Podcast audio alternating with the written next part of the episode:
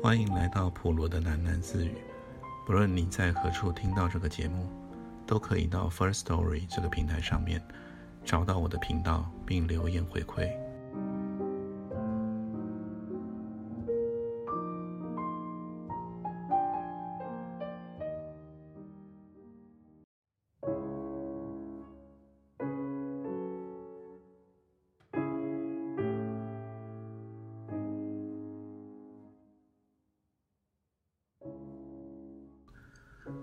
第三篇，犯罪现场。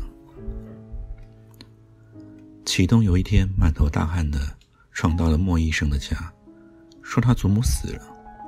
启东拉起了圆领衫的下摆，在额角和鼻子上胡乱的擦着，露出一个浑圆的食物过剩的肚子。我祖母死了。启东一连说了三遍，说到第三遍的时候，他已经不再结结巴巴。他的目光绕过了莫医生和他手里的书，像一束探照灯的灯光，照亮了橱柜上的那堆东西：听诊器、血压计、红十字药箱和一纸异常光滑而洁净的铝盒。莫医生没有留意启东的目光，他一边穿上了白大褂，一边说：“什么时候死的？”启东说：“刚刚死的。”莫医生，你干嘛把针筒藏在饭盒里啊？莫医生这时突然意识到什么，他的脚步停在橱柜旁边。已经死了。莫医生皱着眉说：“死了，我去有什么用啊？你叫我去干什么？”启东咽下了唾沫，脖子扭来扭去的。我没说他死了，也许，也许他还没死透。他偷偷的瞄了莫医生一眼，又说：“你是医生吗？不找你找谁啊？”你知道，莫医生那个人呐，他是个古道热肠的好心人。虽然他的医术欲限于治疗感冒、惊风一类的病症，但只要你求助于他，他总是一丝不苟，把你的嘴用木片敲开，把听诊器按在你的胸口。听你的心是如何跳动的。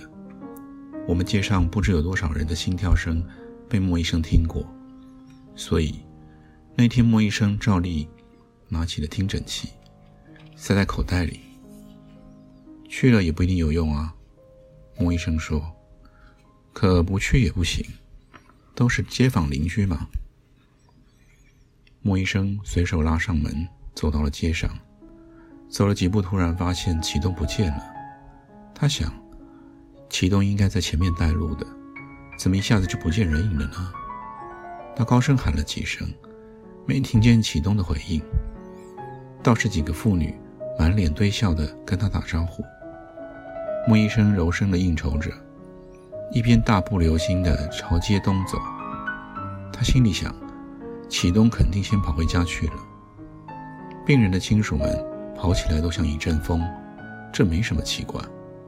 莫医生一边走，一边又想起了启东的祖母，那个眉毛上长了三颗痣的老妇人。几天前还看见她提着一篮腌菜，在街上走呢，怎么突然就不行了？莫医生对这件事突然有点疑惑。但你知道，莫医生那个人呐，救死扶伤是他的最高信条。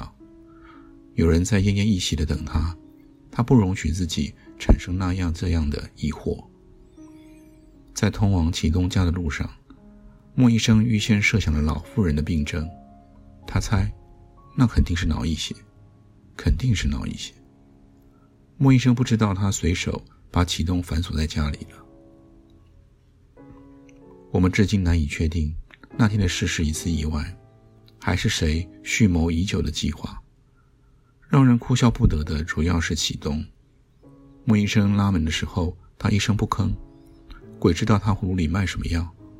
唯一可以确定的是，启东愿意被反锁在莫医生的家里。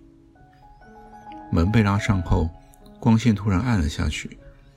启东的心随着撞门声怦然一跳，然后他也渐渐地沉到了一种奇妙的幽暗中去了。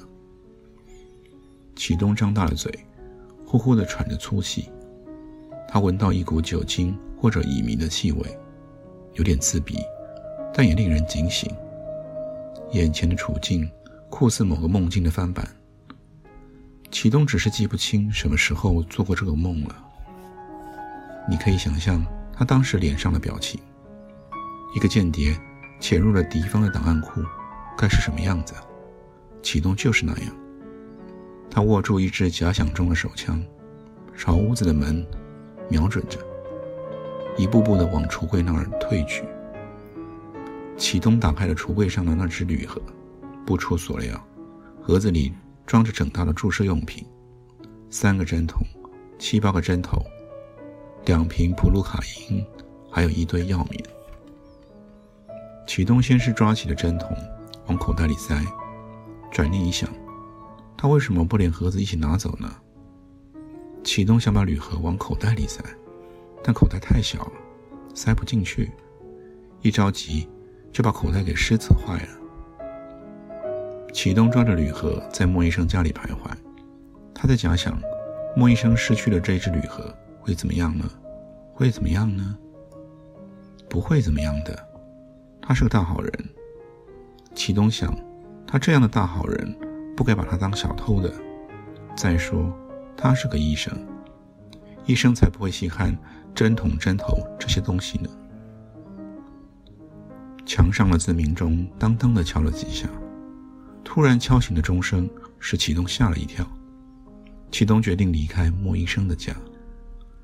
当启东从门上的气窗缝里一点点的挤出了脑袋的时候，他最后打量了一眼莫医生的家。古旧的漆色，剥落的家具，有点潮滑的水泥地面，还有被他最后撞到的电灯绳，他们都在启东的视线里摇摇晃晃。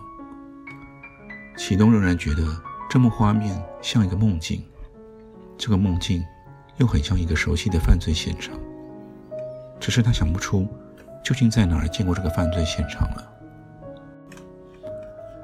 启东落地的时候，差点踩到了一只猫的尾巴。他认出那是理发师老张的猫。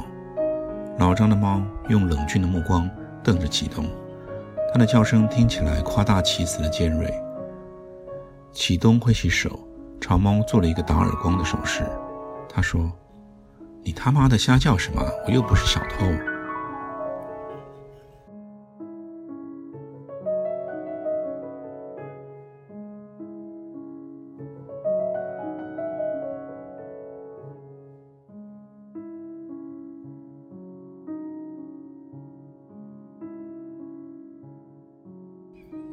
眉毛上有三颗痣的老妇人是启东的祖母。有一天，她躺在床上午睡，突然看见一个瘦长的男人站在纱布蚊帐外面。男人伸手要撩起了蚊帐，老祖母便像一个姑娘一样尖声大叫起来。原来是莫医生啊！是莫医生，老祖母就放心了。但她仍然不知道莫医生为什么突然造访。他掩饰了惊慌之色，起床招待客人，但他的眼光仍然起疑的看着、试探着莫医生的来意。莫医生脸色苍白，他在藤椅上坐了三次，结果都站起来了。莫医生说话吞吞吐吐的，他说：“你不像……嗯，你没什么不舒服吧？就是偏头疼。”老祖母说。老毛病了，都是啊，让那个启动气出来的。他端详着莫医生的脸，犹豫了一会儿，说：“我看莫医生，您的脸色倒不太好哎，你也没什么不舒服吧？”“呃，我不，呃，我不太舒服。”莫医生苦笑起来，他的手在白大褂口袋里愤怒地抓挠着，但他就是不愿意把愤怒摆到脸上。启东，启东这孩子，他说：“启东是不是很喜欢撒谎啊？”就是，没有他不敢撒的谎啊。老祖母蓬乱的脑袋左右摆动起来。我不能骂他，一骂他，他就对别人说我死了，说我死了。他的声音突然堵在了喉咙里，巨大的悲愤之情是老祖母的诉说语不成调。有一次，他打电话到火葬场，火葬场啊，装死人的车，车啊就开来了。莫医生没有让他再说下去，他挥了挥手，好像要把这件不愉快的事情驱走，然后莫医生就匆匆告辞了。老祖母追了出去，向莫医生要几张麝香药膏。莫医生没有听见，他大概还在思考启东撒谎的原因。启东的祖母看见莫医生突然站住，回过头回过头来说了一句无关痛痒的话。不要骂他，骂有什么用啊？他毕竟是个孩子嘛。那天傍晚，莫医生神情空茫的来到了公共小便池的附近，逢人便问：“你看见启东了吗？”人们都反问他：“莫医生，你找启东干什么？”有人说：“刚刚见他在码头上呢，你现在去啊，肯定能找到他。”莫医生站到一只废油桶上，朝码头码头那儿望了一会儿。旁边有人说：“启东肯定在码头上，你去找他吧。”但莫医生最后摇了摇头，他说：“算了算了，他毕竟还是个孩子嘛。”说完，他踮着脚尖走到了小便池边。我们都听见莫医生一边小便，一边沉重地叹息着。我们当时不知道。莫医生是什么意思？那天夜里，理发师老张的猫不死在街头。老张用一只笨斗装着死猫，沿街咒骂一个不知名的凶手。老张不知道他在骂谁，我们就更不知道了。我们街上有许多人自以为聪明盖世，但没有一个人具备侦探必备的嗅觉和眼光。没有人会把老张的死猫与莫医生。在小便池边的言行联系起来，更没有人会由莫医生寻找启动的事件中想到那只猫的死因了。你知道，老张的死猫仅仅是开始，后来街上发生的怪事啊，就不可收拾喽。启东给老张的猫打了一针，猫很快就死了。事情进行的如此干脆有效。出乎启东意料之外，启东原先并没有想置猫于死地。他记得那一天夜里，拿着针筒在街上走，他只是想给什么东西打针，一时找不到了目标。走过浴室外的煤堆时，启东又看见了老张的猫。猫的眼睛让启东想起了洞河、目击者和敲诈勒索这些字眼。猫爬过煤堆时，频频回首的样子。显得密诡而阴险。启动不怕那只猫向莫医生告密，但当他决定把猫作为第一个注射对象时，脑子里确实闪过了哪部电影中杀人灭口的画面：一个杀手捧着鲜花去敲一个女人的门，枪就藏在了那束鲜花里面。启东杀猫的灵感就来自这里。后来。他用一包鱼干诱捕了老张的猫，他为猫注射了自己配置好的针剂，针剂中含有盐、糖、味精、蓝墨水等多种物质。启东最满意的就是针剂的蓝色，他相信那是世界上独一无二的针剂。启东回家时，街上已经是漆黑一片了。老祖母拿着一只手电筒，倚门而立。你还知道回家？老祖母说：“我以为警察把你抓走了呢。”启东不理睬他，他觉得手上黏黏的很不舒服，而且有一股难闻的怪味。老张的猫那么脏，启东想，那么脏的猫死了也是活该。老祖母撵着启东，用手电筒照他的脸，他说：“你肯定是做坏事了。”我管不了你，写信让你爹回来收拾你。启东不理他，他打开了水龙头，一遍遍的往手上抹着肥皂。老祖母用手电筒照启东的手，不知是老眼昏花，还是神经过于紧张，他把黑色的皂沫看成了一种红色。启东，你杀人了！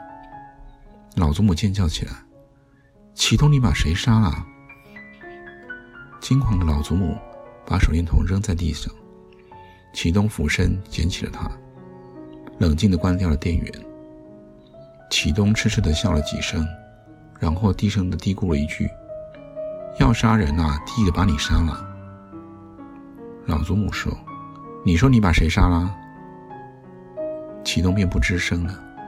这么威胁老祖母，只是出于对他的厌烦，就像他到处报告祖母死亡的消息，只是想看看别人的反应。启东认为他做的一切都是有道理的，只是他无法说清这种道理。即使说清了，别人也听不懂。就像老祖母，不管你对他说什么，他总是做出了错误的理解，而且还喜欢大惊小怪的哇哇乱叫。所以啊。他干脆什么也不说。